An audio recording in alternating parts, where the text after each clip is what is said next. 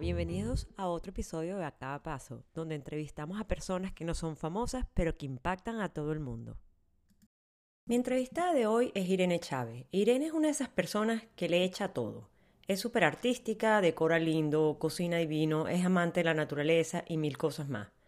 Irene siempre ha sido una persona energética y muy positiva.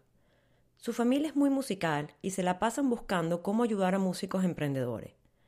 A Irene la quise entrevistar porque recientemente pasó uno de los momentos más duros de su vida, pero gracias al gran apoyo de su familia y de un grupo gigante de amigos, ha podido sacar la cabeza de nuevo y volver a vivir.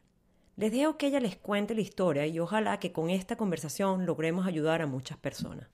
Hola Irene, qué placer tenerte aquí y volverte a ver radiar. De verdad que es, es increíble. Em, la verdad es que sí, para mí también es increíble. Mira, y, de, verdad muchas gracias por hacer esto, porque requiere valentía y estar aquí con nosotros hoy. O sea que te quería, quería empezar por preguntarte, ¿nos puedes contar qué es lo que te ha pasado en los últimos años? Bueno, vamos a, a contar los últimos años como los dos años de COVID, yo creo que ya pasaron los dos años y vamos a ponerle uno más, ¿verdad? Porque antes de estos últimos tres años que han sido difíciles para todo el mundo, eh, yo, yo desde que yo me mudé para los Estados Unidos en el año 2000, este, como al año, y yo creo que me pasó desde que me mudé, cuando empezaba el otoño, yo me ponía un poquito más triste. Y no sabía por qué, porque en Caracas nunca me dio, porque claro, en Caracas es el mismo clima todo el año. Entonces, ay, yo dije, ay, debe ser porque me mudé, país nuevo, y entonces uno siempre le trata de buscar una explicación. Y bueno, casi que diría yo que año tras año, no todos los años, pero sí me, me empezaba como una cosita en, como en septiembre, por ahí, ¿no? Y entonces busqué una doctora que fue la doctora que me asignaron. Yo llamé al Mass General y me dijeron, aquí está fulana. Y yo, mi idea quién era, con tuve suerte porque ella es una bella persona y, y ella me dio como por 10 años, más o menos, hasta que ella se retiró y agarró otro puesto, ¿no? Entonces, ella me mandaba, me decía, bueno, Irene, tómate esta pastillita desde en los meses de, de, del otoño hasta diciembre. Y eso era lo que yo hacía, pensando que era una cuestión de nada más de unos meses, ¿no? Y este, bueno, entonces este, cada vez este, dependía de qué tan estresada estaba yo, podía ser que durara más o menos. Seguía igual, pero creo que cada vez era más profunda la depresión, ¿no? Y, pero me duraba poquito y nadie sabía que, que, que yo tenía esto porque era muy fácil esconderlo en ese entonces, ¿no? Pero en los últimos tres años, como que la cosa se fue poniendo peor. Mi doctora este, me, dejó porque tenía que cambiar de posición en el Mass General. Y entonces fue empezar yo a buscar psiquiatra. Qué cosa tan difícil. Me tocaron cada loca que no te puedo contar. Y finalmente encontré a una señora que, que ella es chévere, ella es bien chévere. No es psiquiatra, es nurse practitioner.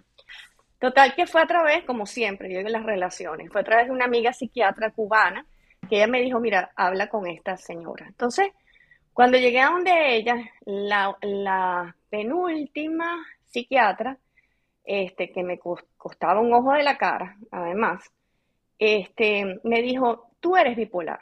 Y yo me puse, pero energúmena. O sea, no te imaginas lo brava que yo me puse esta mujer que se cree ¿Cómo ella me va a diagnosticar así? Nada más me conoce de unos cuantos meses. Sí, porque la doctora tuya, yo hablé con ella y ella sospecha que tú también eres bipolar. Y yo, ¿qué? Ella jamás me dijo nada de eso. Total, que yo llamo a mi doctora, que le tengo mucho, la, que era mi doctora, y digo, ¿cómo es eso que fulanita dice que yo soy bipolar? Entonces me dice, no, Irene, lo que pasa, lo que yo le dije es que es muy raro porque tú siempre has tenido como en una depresión por el cambio de clima, pero como que se ha venido poniendo peor.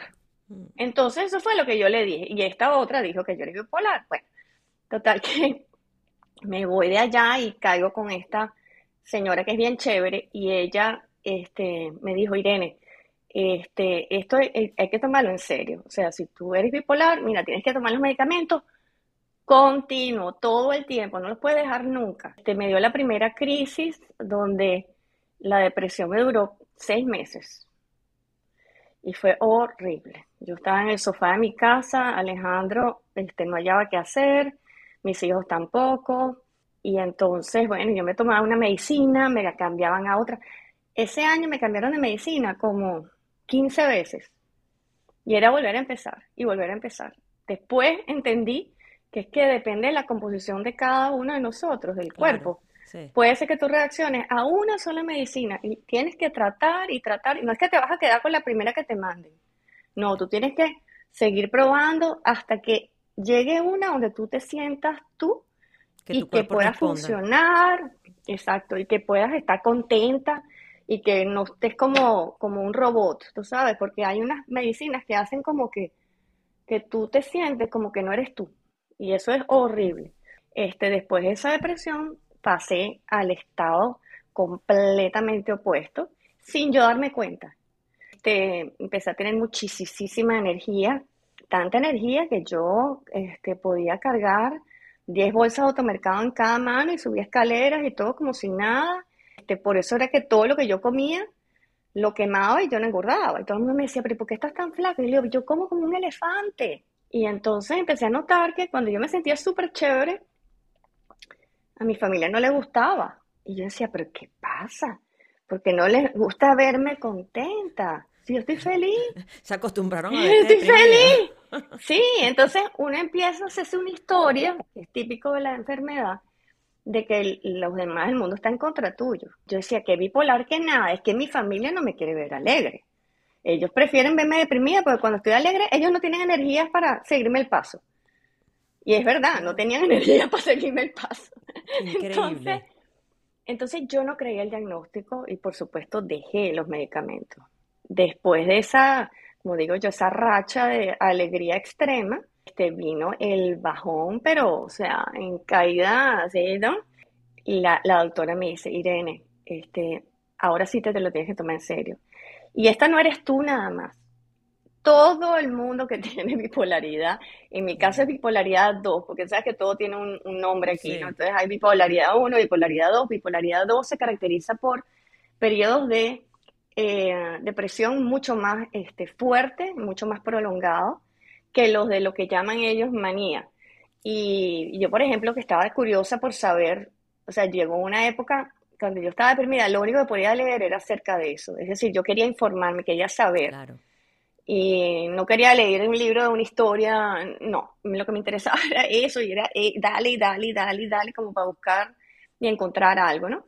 Y me tropecé con el libro de una señora, que es una señora que escribió un libro, que está en Canadá, y este, ella cuenta en su libro, y me compré el libro en el acto, cómo ella lleva ya seis años sin ningún tipo de, este, ni, ni de manía, ni de depresión, eh, ha estado estable, pero sigue una cantidad de como, como reglas, pues que ella, ella, por ejemplo, no va, viaja, ella es de Sudáfrica originalmente, pero ella no viaja cuando son más de ocho horas de diferencia de uso horario.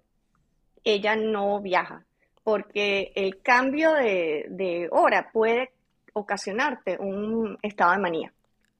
Y yo me he dado cuenta, ahora cuando miro atrás, que nunca me habían diagnosticado con esto, cuando yo viajo, mis hijos, mm, yo me acuerdo que una vez me fui tres meses a París con Elena y con Gustavo.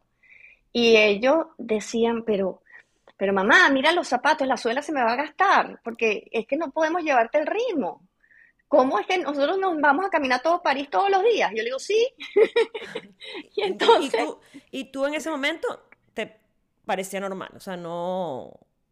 No, te das cuenta que... Y y yo estaba feliz, y ellos felices, porque cuando, cuando, como estábamos de viaje, este, fue todo una maravilla, la pasamos chéverísimo. Cuando ellos se dieron cuenta que yo tenía un desorden, es decir, le encantaba cuando yo estaba así, pero sabían lo que venía y les daba miedo. Entonces, como que empezaron a rechazar esa mamá que estaba muy contenta, porque ya les daba miedo lo que iba a venir, que era inevitable, ¿no? De paso. ¿Y tú podías predecir cuándo venían esos momentos? O sea, tú sabías sentías algo, Ah, ya me estoy deprimiendo, o es una cosa como un switch que de repente estás en un humor y en el otro estás en el otro. un switch.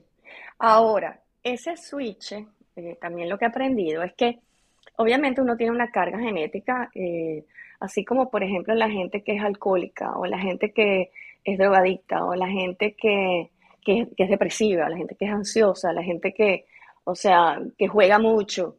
Todos ven en su familia y todos tienen una historia de alguien que ha tenido, ¿no? Claro. Porque al fin de cuentas todas esas son enfermedades mentales, todas. Sí, sí. Lo que pasa es que la del alcohol está todavía es aceptada.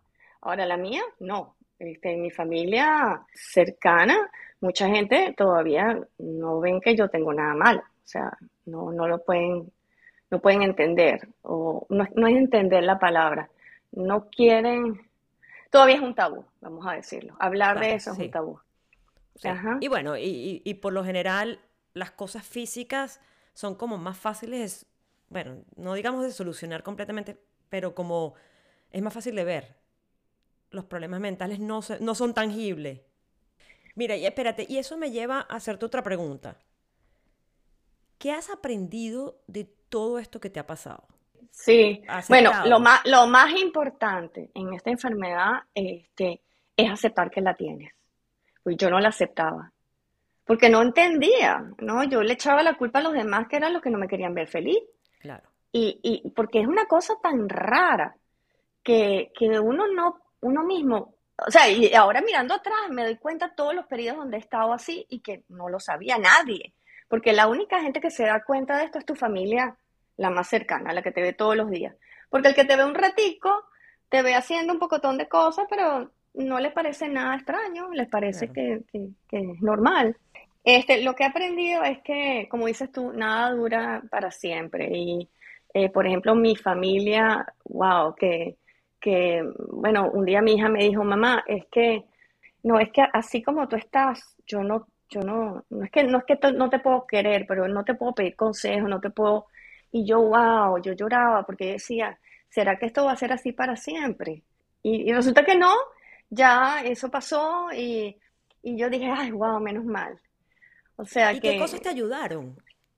Porque, o sea, eres otra persona que hace seis meses. ¿Qué te ayudó? Bueno, tú entre ellas, porque sí, de verdad, este, porque cuando yo ya reconocí lo que yo tenía, yo soy una persona que siempre he sido muy autosuficiente en muchas cosas, las cosas que soy buena. En las cosas que no soy buena, como matemática, bueno, vamos a decir que no soy todavía buena. Muy Este, bien. y ese tipo de cosas, este, yo se lo dejo a Alejandro, tú te encargas. Pero en las cosas que yo eh, soy buena, no, no, mm, no, no es que no puedo delegar, este, eh, mi trabajo soy yo. Entonces yo no puedo delegar, lo único que yo puedo hacer es bajar mi ritmo, ¿no? Para, para, como dicen, ir más lento. Entonces sí, lo que he aprendido es que mm, pedir ayuda cuando la necesito, tuve que pedir ayuda porque si no, creo que mi matrimonio se hubiera acabado. Y la otra cosa que aprendí es eh, a dejarme ayudar, porque uno pide ayuda, pero la otra es dejarme ayudar. Claro, Sí. increíble. Cuéntanos un poco del network que se creó para ayudarte. Cuéntame. Sí, este, eh, esto es algo que yo le explico a la gente porque yo, como tú sabes, me conoces, yo siempre trato de verle el lado bueno a las cosas. Y yo misma cuando me vi en ese hueco, yo digo, ¿cómo es posible que yo estoy aquí? Cuando yo soy la persona que piensa que todo es posible y verme yo metida en este hueco, ¿no? Y era tal extremo que yo rechazaba todo lo que a mí me gustaba, es decir, todo lo que yo disfrutaba en mis periodos que yo creía normales, lo rechazaba. Lo único que yo toleraba era, y que quería, era tener a alguien, o sea, estar, tener gente, no estar sola. Pero no quería conversar, Mm, no quería, me conversaban y era tan difícil de que voy a hablar. Si lo único que yo estoy pensando día y noche es cómo voy a salir yo de esto. Oye, increíble. De verdad que se me espeluca el cuerpo de escucharte porque uno no lo entiende hasta que no lo pasa. No. Esto. Y, y, y sirve pues para, para poder ayudar a otros, ¿sabes? Porque Eso me lleva a la próxima pregunta. ¿Cómo crees que se puede ayudar a personas que están pasando por esto? Mira, este, yo voy a contarles lo que, lo que, lo que se hizo para que cualquier otra persona que esté pasando por esto, pues, si tiene la posibilidad, ya, yo, yo me siento afortunada en el sentido que soy una persona que tengo muchas amistades, más no soy una persona que anda todo el tiempo con las amigas. Yo puede ser que no vea a alguien en un año y es mi mejor amiga. Este, pero entonces lo que ocurrió es que Alejandro, ya mi esposo, ya no podía más. Era, que ya, ya habían pasado tres años de esto, se repetía y él ya estaba que no podía más, pero me adora. Entonces, este, cuando vino una amiga para la casa con sus papás y los papás, el papá de ella es médico, vio el estado de estrés en que estaba eh, Alejandro, mi esposo, él le dijo a Irene, no, al que hay que ayudar ahorita aquí es Alejandro. Irene empezó, em, y mi hermano. ya, por cierto, Irene Bosch, esto es otra es otra Irene, no la que, no tú. Ah, sí, es otra Irene. Pero Irene vive, Irene vive a una cuadra mía, una cuadra y media. Este, es increíble porque a uno le dicen que siempre lo que uno necesita está a la vuelta de la esquina. Y es verdad. Y entonces ella y mi hermano vino, mi hermano vino de Florida para estar conmigo, porque Alejandro lo llamó y le dijo, por favor, vente. Bueno, total que Irene habló con Mariela eh, o, le comentó y entonces Mariela dijo, ay, espérate, porque hay una muchacha que ella es encantadora, que ella está viviendo en casa de mi amiga, que vive a media cuadra mía. De nuevo, entonces, las cosas que necesitan están al lado de uno. Tal que Irene habla con Daniela y Daniela le dijo, me encantaría, o sea, no es que sí, es que me encantaría ayudar a Irene. Bueno, total que se vino Daniela un día para acá con Irene y entonces cuadramos. Daniela dijo, bueno, yo vengo y te toco la puerta todos los días a las nueve y media y vemos qué hacemos. Bueno, así empezó que Daniela se venía a las nueve y media, ya a las nueve y media era madrugar, salir de mi cama, me costaba. Dios hizo ayuda. Había días que Daniela me encontraba en pijamada, había días que me encontraba vestida, Había días que me encontraba todavía en la ducha, bueno. O sea que lo que te escucho decir aquí es que para ti fue, aparte, bueno, obviamente tener tu equipo de médicos, psiquiatras, las pastillas que te dieron, el tratamiento que te dieron, conseguir el tratamiento correcto, lo que escucho decir es el apoyo que tenías de amigos, pero constante. Tener a alguien que manejara en cierta forma tu agenda y te obligara a salir y te obligara a caminar y te obligara a ver gente ese que a veces uno piensa, ay, no, voy a dejar, la voy a dejar quieta porque como se siente mal, yo no lo voy a... Y la realidad lo que tú querías era tener gente a tu lado. O sea, aunque no lo sí Y no.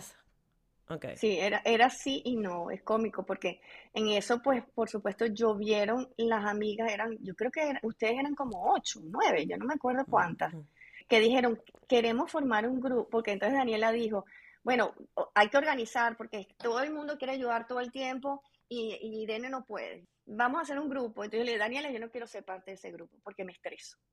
Entonces Daniela era realmente como, o sea, de verdad la asistente de JLo. Y ella tenía a todas mis amigas y les decía, Irene amaneció así. Yo no sé ni qué decía ella. Me cuentas tú y me cuentan otras que Daniela decía qué es lo que necesitaba y cómo estaba yo. Y entonces a veces me decía Daniela, bueno, Irene, mira, aquí te escribió fulano, te escribió Sutana. Y, yo, no, no, no me digas, no me digas. Entonces me estreso. Y entonces me decía, no, Irene. Entonces, entonces pensó ella, que Cristina te va a llevar para tu terapia de, eh, yo estaba haciendo una terapia en ese momento de transcranial magnetic stimulation, que yo no sé si sirvió o no, lo cierto es que era todos los días, era en Belmont, yo no, maneja, no estaba manejando porque no me sentía capaz, me, daba miedo poder chocar a alguien y, de verdad que no me sentía capaz. Entonces imagínate, pedir ayuda, que alguien me lleve, me espere y me traiga. Yo sentía que eso era, la, eso era demasiado pedir. Y bueno, todas mis amigas se ofrecieron, yo no lo podía creer. Qué increíble, de verdad, qué, qué lindo esto que se unió la gente para apoyarte. Miren, ¿qué te inspira? O sea, el amor de tanta gente que me quiere, wow. O sea, eso fue lo que me mantuvo a mí a flote. El cariño, el amor. ¿Y qué te molesta? Eh, la gente mala. Cuando dices la gente mala, ¿qué te refieres? ¿Mala en qué sentido? Bueno, la maldad en general, o sea, las cosas que pasan en el mundo que tú ves que son injustas, o sea, los gobiernos dictatoriales, este, donde no hay libertad, este, la gente y la gente, como dicen yo, digo yo, de mala energía, O sea, yo de las cosas que aprendí es que yo estoy con la gente que me da placer, que me da alegría. Como decía una persona que entrevisté, decía, yo quiero estar con la gente que me celebre, no que me tolere. Ajá, exactamente, yo también. ¿A qué le tienes miedo? A no hacer una diferencia. ¿Y qué hubieses hecho distinto en tu vida y por qué? Mira, yo creo que todo, todo está ahí para un aprendizaje. Si tú tuvieras la oportunidad de sentarte hoy con alguien en un restaurante, en el lugar que tú más ames, a tomarte un vino, una cerveza o a comerte algo con esa persona, ¿quién sería esa persona? Puede estar vivo, muerto, famoso, no famoso. ¿Y qué preguntas le harías? De sentarme con alguien me gustaría con mujeres, o sea, tan variado como la Madre Teresa de Calcuta, eh, la Reina de Inglaterra, Lady Di, ponerlas juntas, por ejemplo, para ver qué pasó ahí. ¿Y qué le este, preguntarías? Cuéntame. Bueno, eh, eh, no sé, porque las relaciones humanas es que todo el mundo dice algo, ¿no? Ay, que fulana hizo tal y tal cosa, hizo tal, pero uno siempre tiene un lado a la historia, como dicen, o sea, tienes una sola parte. Entonces, a mí que soy curiosa, me encanta saber la historia de ambas partes, porque cuando tú sabes la historia de ambas partes, tú puedes lograr la paz. Mire, yo quiero terminar toda mi entrevista con una frase, y en tu caso yo diría, no hay mal que dure 100 años ni cuerpo que lo resista. ¿Y con qué frase te identificas tú? Yo creo que mientras va viniendo, vamos viendo. es decir, no pensar mucho qué va a pasar y qué va, sino que a medida que va, van pasando las cosas, tú vas resolviendo con más herramientas. Cada vez uno agarra más herramientas. Mm, qué bien, Irene. Muchísimas gracias por estar con nosotros hoy y este fue un placer hablar contigo, de verdad. Me alegra verte bien otra vez. Ay, sí, a mí me encanta hablar contigo siempre, así que gracias, Gaby. Un beso.